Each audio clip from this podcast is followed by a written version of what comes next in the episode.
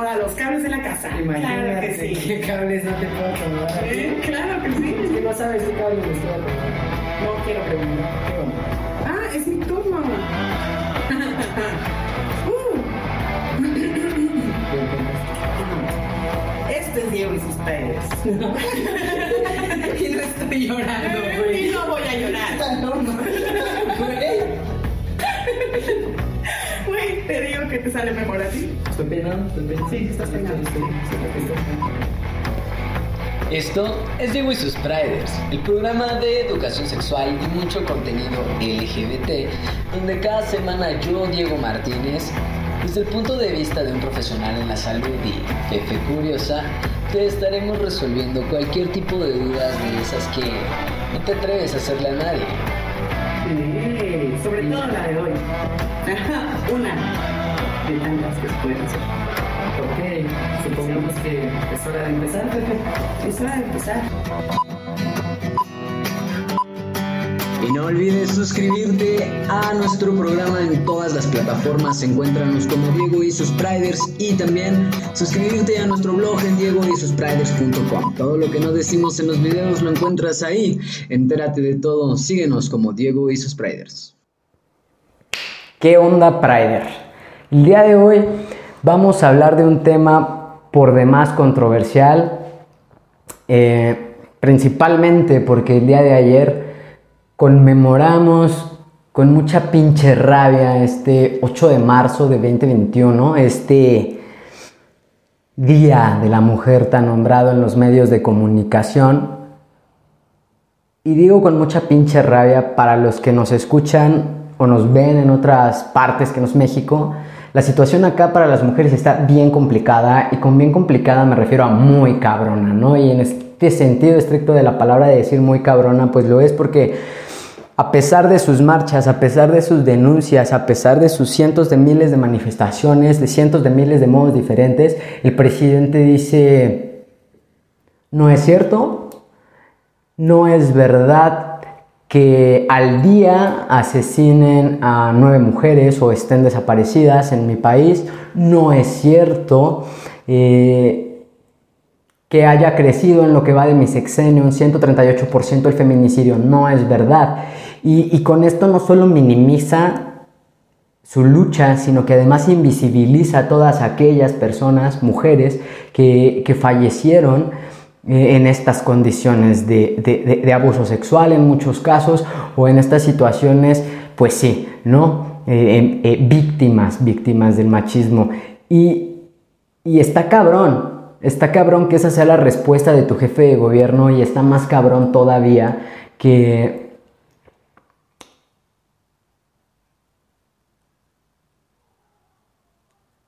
se asuma en su programa de televisión de todos los días como un hombre profeminista, ¿no? Y en este profeminismo yo aquí me tomo una foto rodeado de mujeres y además les, les permito manifestarse, pues para no poner a gente ahí a pelearse, nada más voy a poner aquí una muralla y en el sentido estricto de la palabra, pues yo las dejo ser feministas, ¿no? O sea, soy tan feminista que las dejo ser feministas y ahí es donde yo digo, no, sí, o sea, sí es algo de lo que se tiene que hablar, ¿no? Porque yo veo que dicen, no, pues es un hombre, puede ser feminista, es que cómo se pronuncia feminista, y, y es una pregunta que yo me he hecho un millón de veces, por eso hoy no tengo ningún invitado, porque esto es algo que yo quiero hablar contigo personalmente, y es eso, o sea, ¿debería poderse asumir este hombre trans feminista como feminista? ¿Pueden realmente los hombres ser feministas? Y bueno, creo que está más que claro que este es un espacio feminista y, y es porque sí me pronuncio como tal, ¿no? Yo me pronuncio como un aliado abiertamente, siempre lo digo. Suelo incomodar a muchas personas con mi sentido de la ironía a la hora de hacerle notar pues lo machista que está haciendo, ¿no? Y, y eso pues no siempre les gusta a las personas, a veces hasta me eliminan y creo que es entonces cuando funcionó, qué sé yo, el punto es que pues dentro de todo esto, dentro de todo esto, en este espacio solemos invitar siempre que es posible a mujeres feministas o, personas que simpatizan con el feminismo y que nos comparten sus historias, que nos, que nos dejan saber un poquito desde su perspectiva sobre algún tema y creo que es fundamental, ¿no? Creo que es fundamental que, que sean mujeres las que hablen de ese tipo de temas. Sin embargo, también está este otro lado, está este lado B de, de, que en efecto el machismo no nada más afecta la vida de las mujeres, también afecta la vida de otras personas. Eh, y en ese, en ese interés mío de poder sumar, de poder decir, bueno, si el feminismo es cosa de mujeres, pero también está afectando a los otros, ¿cómo, cómo podría yo ¿no? hacer esta pues, diferencia? No sé cómo decirlo. Y, y así fue, ¿no? Como me incursioné en este mundo activista. Eh, no llevo mucho tiempo diciendo, oh, soy un hombre trans activista pro feminismo, pero en este tiempo de, trabajar con mujeres feministas, de convivir con mujeres feministas, de escuchar a mujeres feministas, me, he dado también a la tarea pues, de entender, tratar de entender por qué están tan pinches encabronadas y no cuestionárselos, ¿no? ¿Cómo puede ser posible que tengan que pedir permiso? Permiso para poder decidir sobre su propio cuerpo, para que no sea un delito que en algún punto de su vida las mujeres digan, yo no estoy lista para ser madre y no debería ir a la cárcel por ello o no debería poner en riesgo mi vida por ello. Entonces, pues está bien cabrón, tienen la boca llena de razón, por supuesto, a la hora de hablar de injusticia, a la hora de hablar de desigualdad de derechos, porque hay gente que no lo nota, hay gente que no lo nota y, bueno, o sea, gracias a este activismo y estas mujeres extraordinarias que me van enseñando, pues estas cosas, ¿no? Acerca de lo complejo que realmente es su lucha, la historia que hay detrás de ellas y, y, eso me permite mirarlas no solamente a ellas, sino a su movimiento como un movimiento no solo del que me encantaría formar parte, sino un movimiento digno de mi total respeto y admiración. Creo que gracias a ellas y a esta búsqueda personal por saciar mi, curiosidad, y, más que curiosidad, yo prefiero llamarla empatía, ¿no? O sea, por, mi necesidad de ser empático tal vez con, con, ellas, eh, pues yo me encuentro con una autora, Catalina Ruiz Navarro, una de las feministas más importantes en Latinoamérica, y ella, en su capítulo 3, Violencia de Género, de su libro Las mujeres que luchan se encuentran, responde a mi pregunta así, tal cual, tal cual, ¿pueden los hombres ser feministas? Y cito, Dentro de los feminismos hay un viejo debate sobre si los hombres pueden o no ser feministas. Yo personalmente pienso que los hombres sí pueden ser feministas, pero sospecho de todos aquellos que portan el rótulo sin autocrítica, que suelen ser la mayoría. Una cosa es que estés de acuerdo con el feminismo y que esto los lleve a hacer un proceso de deconstrucción de su masculinidad. Pero cuando esa supuesta postura feminista es utilitaria, es decir, que la asumen para sacar algún provecho, sea sexo, estatus, admiración, o bien cuando usan el discurso feminista para invalidar o sobreescribir nuestras experiencias, cuando los hombres se lucran de las posturas feministas, no son hombres feministas, así de sencillo. El feminismo se puede entender como un movimiento para, por y sobre las mujeres, para mejorar las condiciones de vida de todas, hasta lograr que haya igualdad entre todas las personas. Es un movimiento por la equidad de género en lo social, lo político y lo económico. Desde este punto de vista, los hombres pueden tener el rol de aliados o solidarios, pero no pueden ser feministas pues no han experimentado la presión de género que estamos denunciando. Entonces, pues se entiende, creo, ¿no? Bastante bien que si realmente te quieres pronunciar como un hombre eh, feminista, por decirlo de algún modo, se puede. La onda está en hacerlo por las razones correctas. Y yo estoy completamente de acuerdo con eso. O sea, creo que nada de lo que las mujeres tienen hoy les fue dado. Todo les ha costado. Muchas mujeres han muerto para que hoy ellas siquiera puedan votar. Entonces, creo que es justo que este movimiento se cuide al punto de que no pueda ni llegue a ser colonizado y, estoy mil a favor, mil, mil, mil, mil, mil a favor. Sin embargo, también como hombre trans, creo que La unión hace la fuerza. Y aunque suene a cliché y tal vez lo sea, ¿qué importa, no? Que sea un cliché si finalmente apoyas el movimiento feminista. O sea, sí se entiende, sí se entiende que el debate es que, eh, eh, perdón, es entre que si los hombres, principalmente los hombres cisgénero, que son los que pues hasta cierto punto más han disfrutado de, estos privilegios asociados a la palabra patriarcado, no, nos digan de pronto, digan de pronto, este, pues ya, ¿qué onda? Todos nos caemos muy bien. Yo siempre he estado aquí hablando desde mi privilegio de hombre y hoy quiero ser feminista. O sea, se entiende que no, que no necesariamente, no necesariamente eh, ese debería de ser el discurso.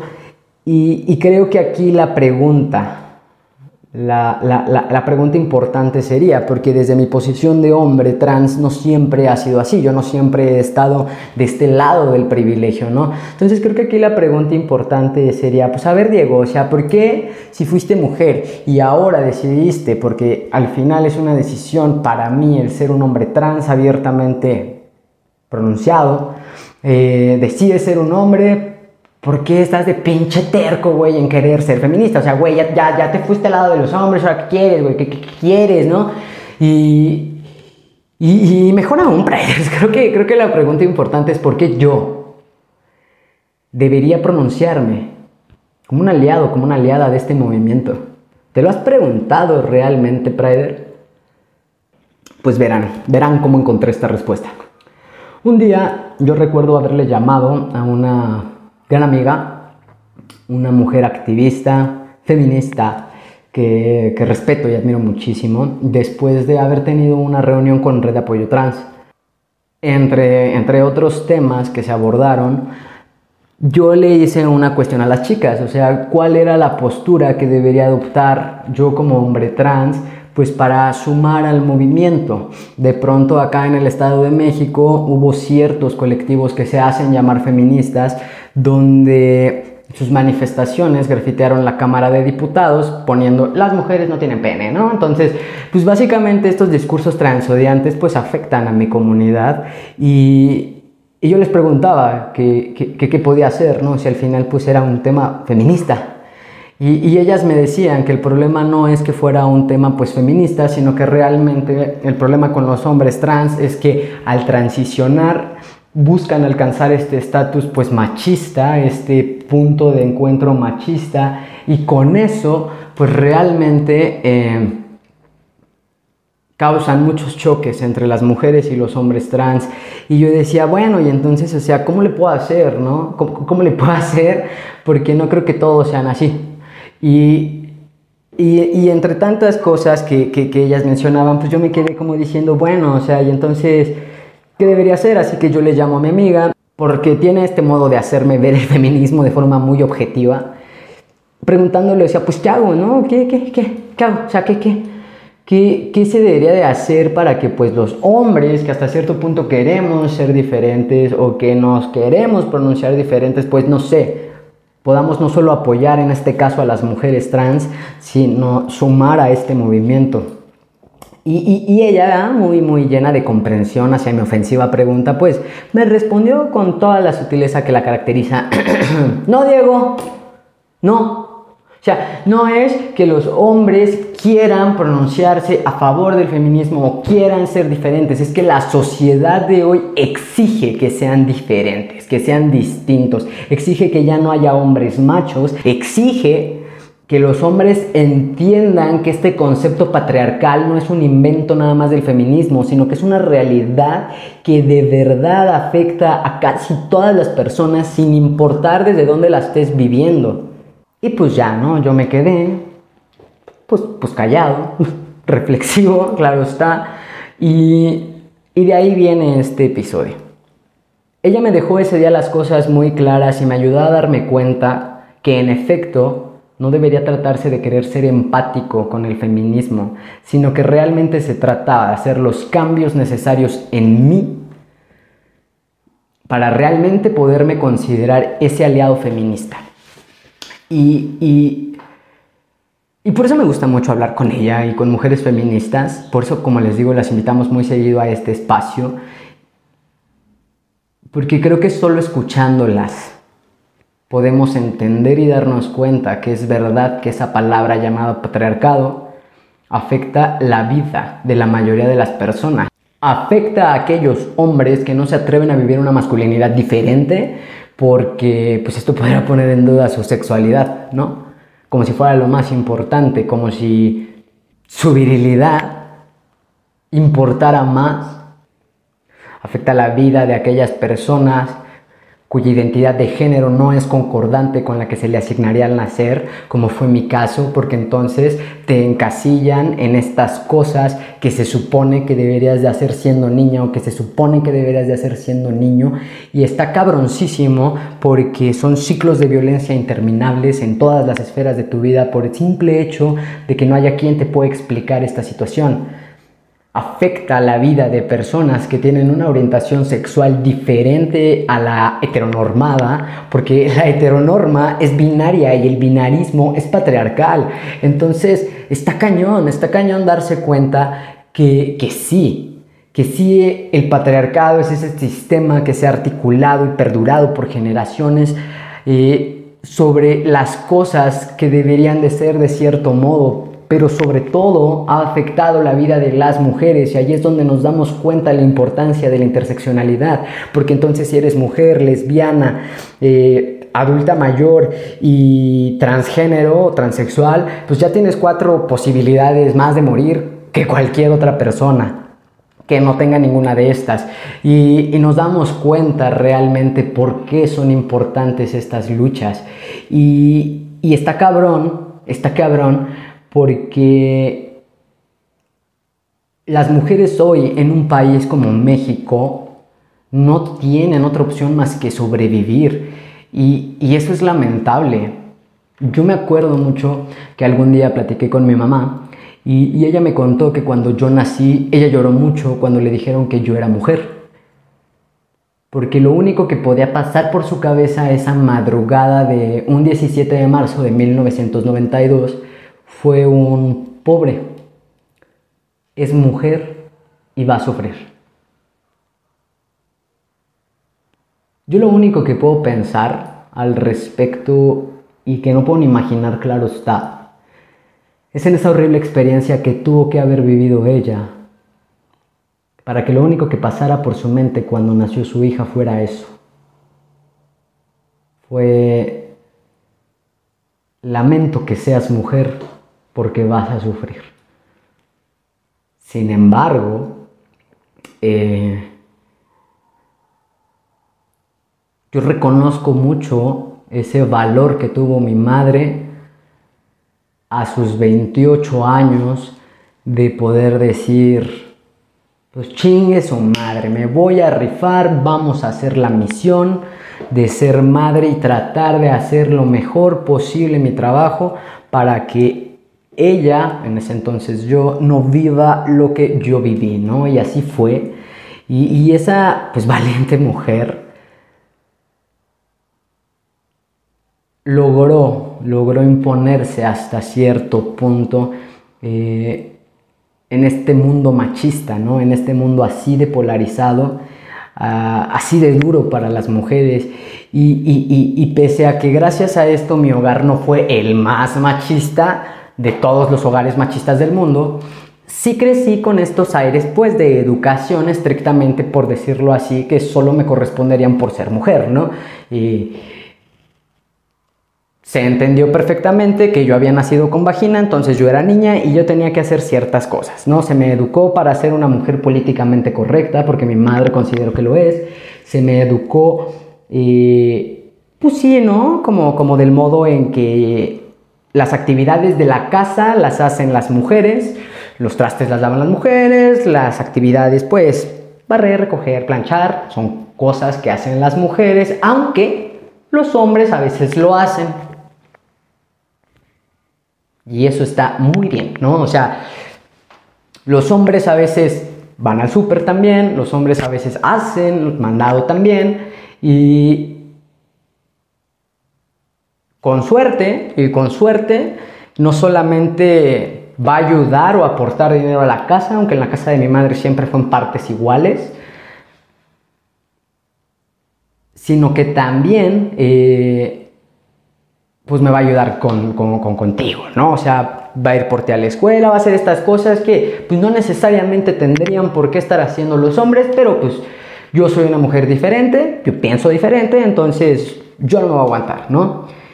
Y en efecto, en efecto, esa, esa fachada de familia pues funcional pues quedaba bastante bien ante la sociedad, ¿no? Eh,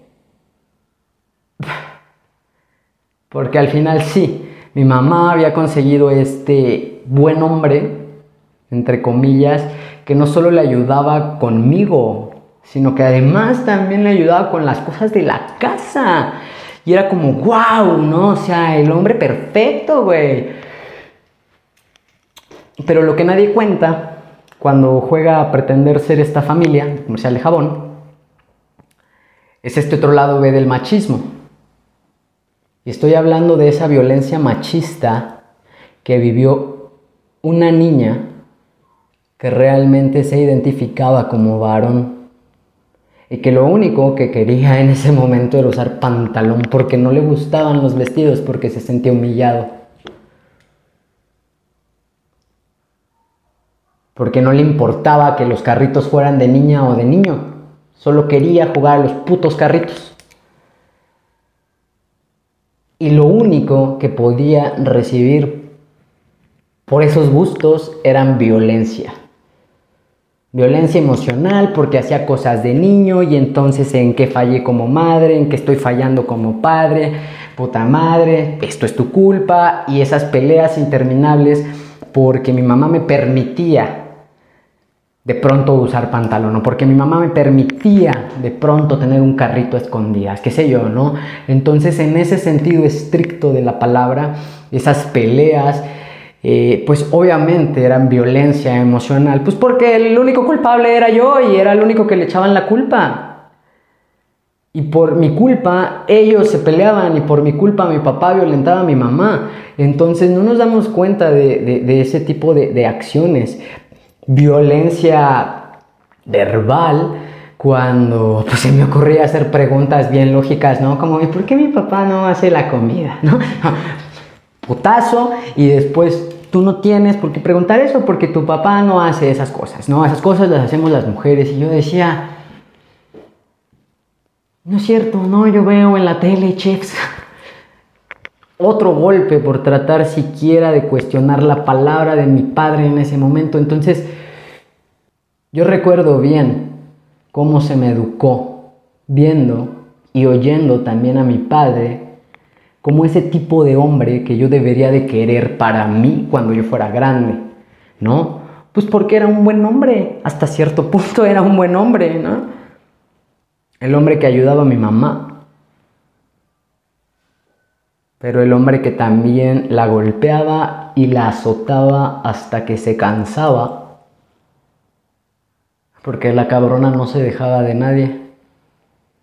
Así decía. Yo no sé por qué le sorprendió tanto después que la mujer se quisiera suicidar y después le pidiera el divorcio.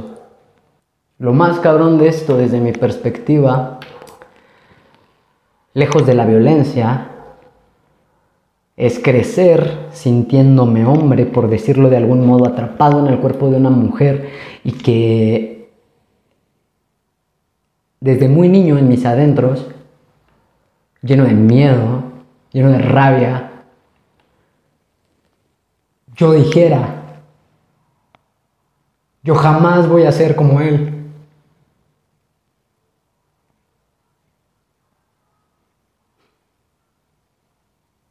Porque no me gustaba verla llorar.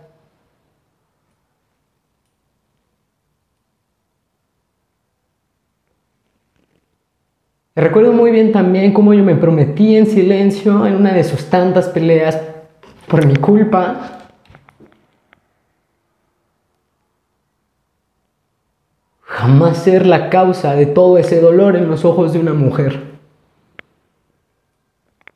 Y tal vez ahí está la respuesta que estabas buscando, ¿no, Diego?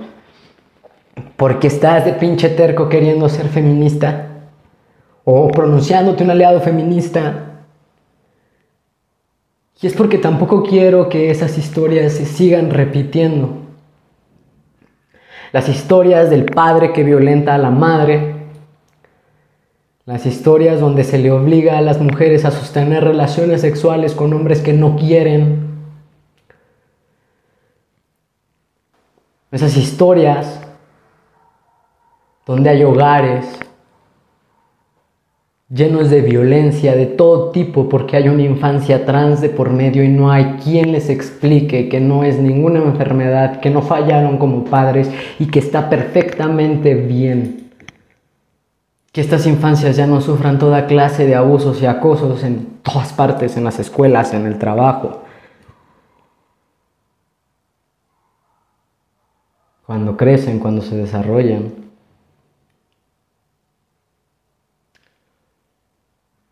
Y creo que tal vez por eso también tú, Prider que me escucha, que de pronto cuestiona tan fuertemente al feminismo, juzga tan duramente la lucha feminista.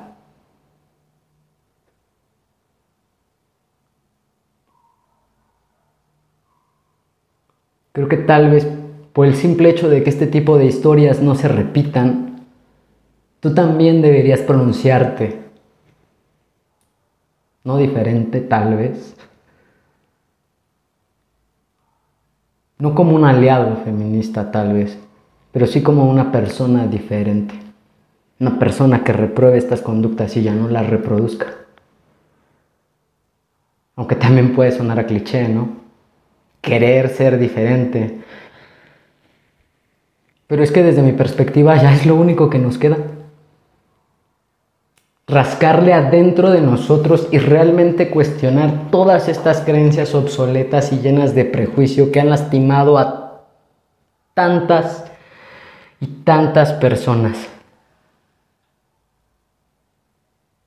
A todos y a todas aquellas personas que el patriarcado les ha arrancado amigas, hermanas, madres, hijas,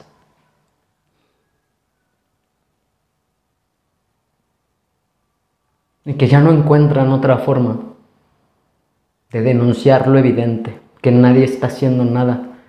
Y a nadie le importa porque se molestan más por rayar un monumento, por prender una puta puerta, por romper un pinche vidrio, sin darse cuenta que así les rompen la vida a ellas.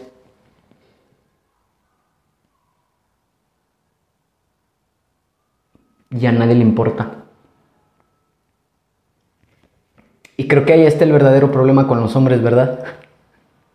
A huevo que sí. Porque para ser distinto hay que darse unos saltos bien profundos hacia uno mismo.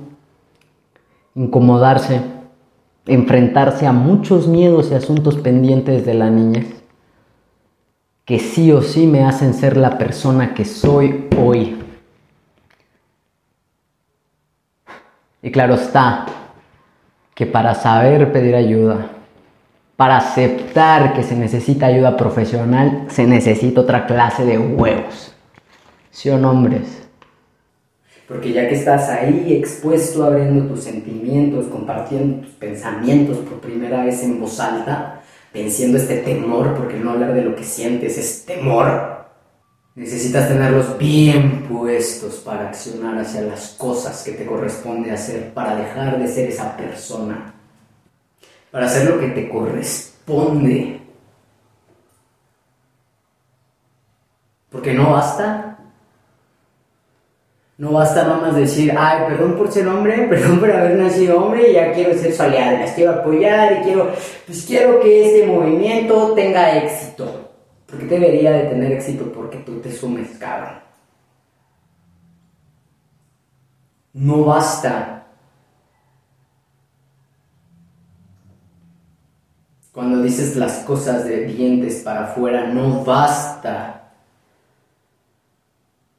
Solo con reconocer que de pronto pues sí tienes estas conductas que violentan o incomodan a tu pareja. Y no basta.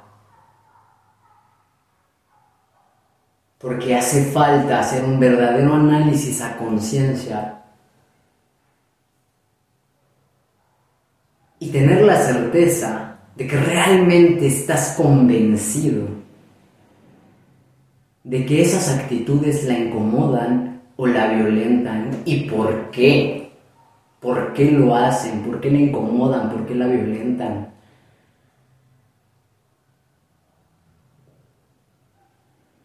Y si ya lo sé, ¿por qué lo sigo haciendo? Si ya me dijo que no le gusta, que la lastima, que la hace sentir mal, que la humilla. ¿Cuál es mi necesidad de seguir reproduciendo esta conducta que afecta tanto la vida de las mujeres que amo, de las personas que amo? Una gran amiga que admiro y respeto muchísimo, Verónica Fuentes, tiene una frase que me encanta. Si sanas tú, sanamos todos.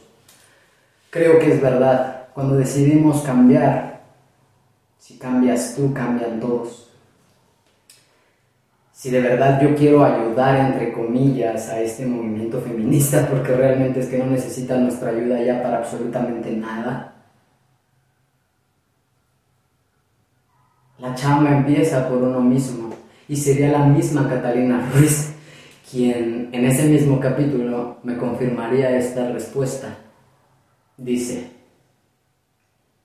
también se puede entender el feminismo como un movimiento para combatir la opresión institucional, estructural y sistémica que afecta de manera desproporcionada a los grupos de la sociedad por fuera del modelo patriarcal y específicamente a quienes se identifican como mujeres. En este caso, cualquier persona, incluso un hombre cisgénero, puede ser feminista, siempre y cuando esta persona esté dispuesta a desmantelar activamente estas discriminaciones y desigualdades en todos los aspectos de su vida. Y por eso creo que hoy puedo pronunciarme como un hombre aliado feminista, no porque Catalina me haya dado permiso, sino más bien porque entiendo el punto de que la chamba se hace primero con uno mismo para después decir que realmente haces un aporte efectivo no al movimiento, a la sociedad en general, porque como me dijo esta amiga, se exige que así sea. Y,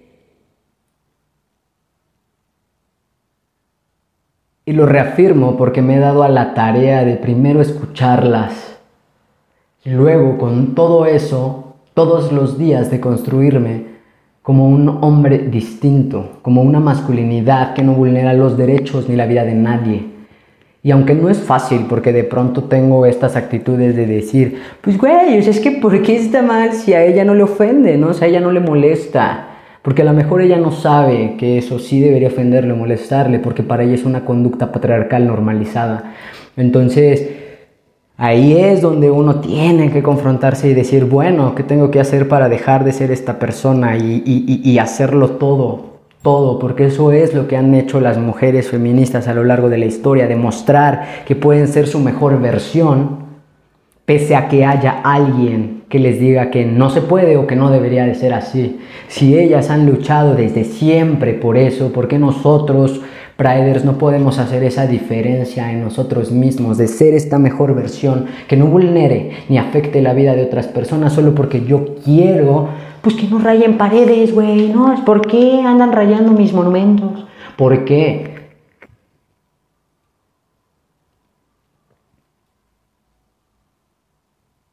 Yo solamente creo que sí vale la pena darse esos saltos hacia adentro para ser distintos. Porque eso han hecho todas las mujeres que amo, mi madre incluida en ellas.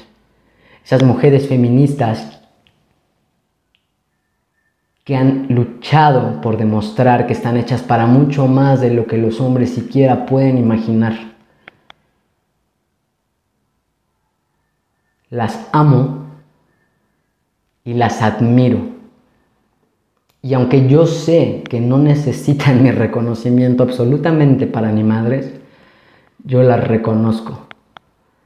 La reconozco desde la total gratitud por su labor, sus marchas, sus pintas, sus constantes recordatorios de lo mal que lo estamos haciendo como sociedad. porque no es una realidad que solo se vive en México, está presente en todos los países de Latinoamérica y prácticamente en todo el mundo. Yo estoy seguro que serán mujeres quienes lideren el cambio social que se exige para terminar con toda esta ola de violencia. Y por último, les digo que si de alguna forma yo puedo sumar a su movimiento, abordando y profundizando en nuevas masculinidades, generando espacios como estos, invitándoles a mi programa, pues para que nos compartan sus, sus opiniones, sus experiencias, que así sea.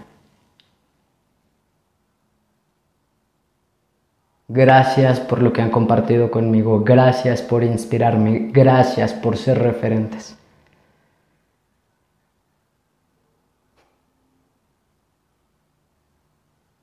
Y pues bueno, Priders, gracias por escucharnos.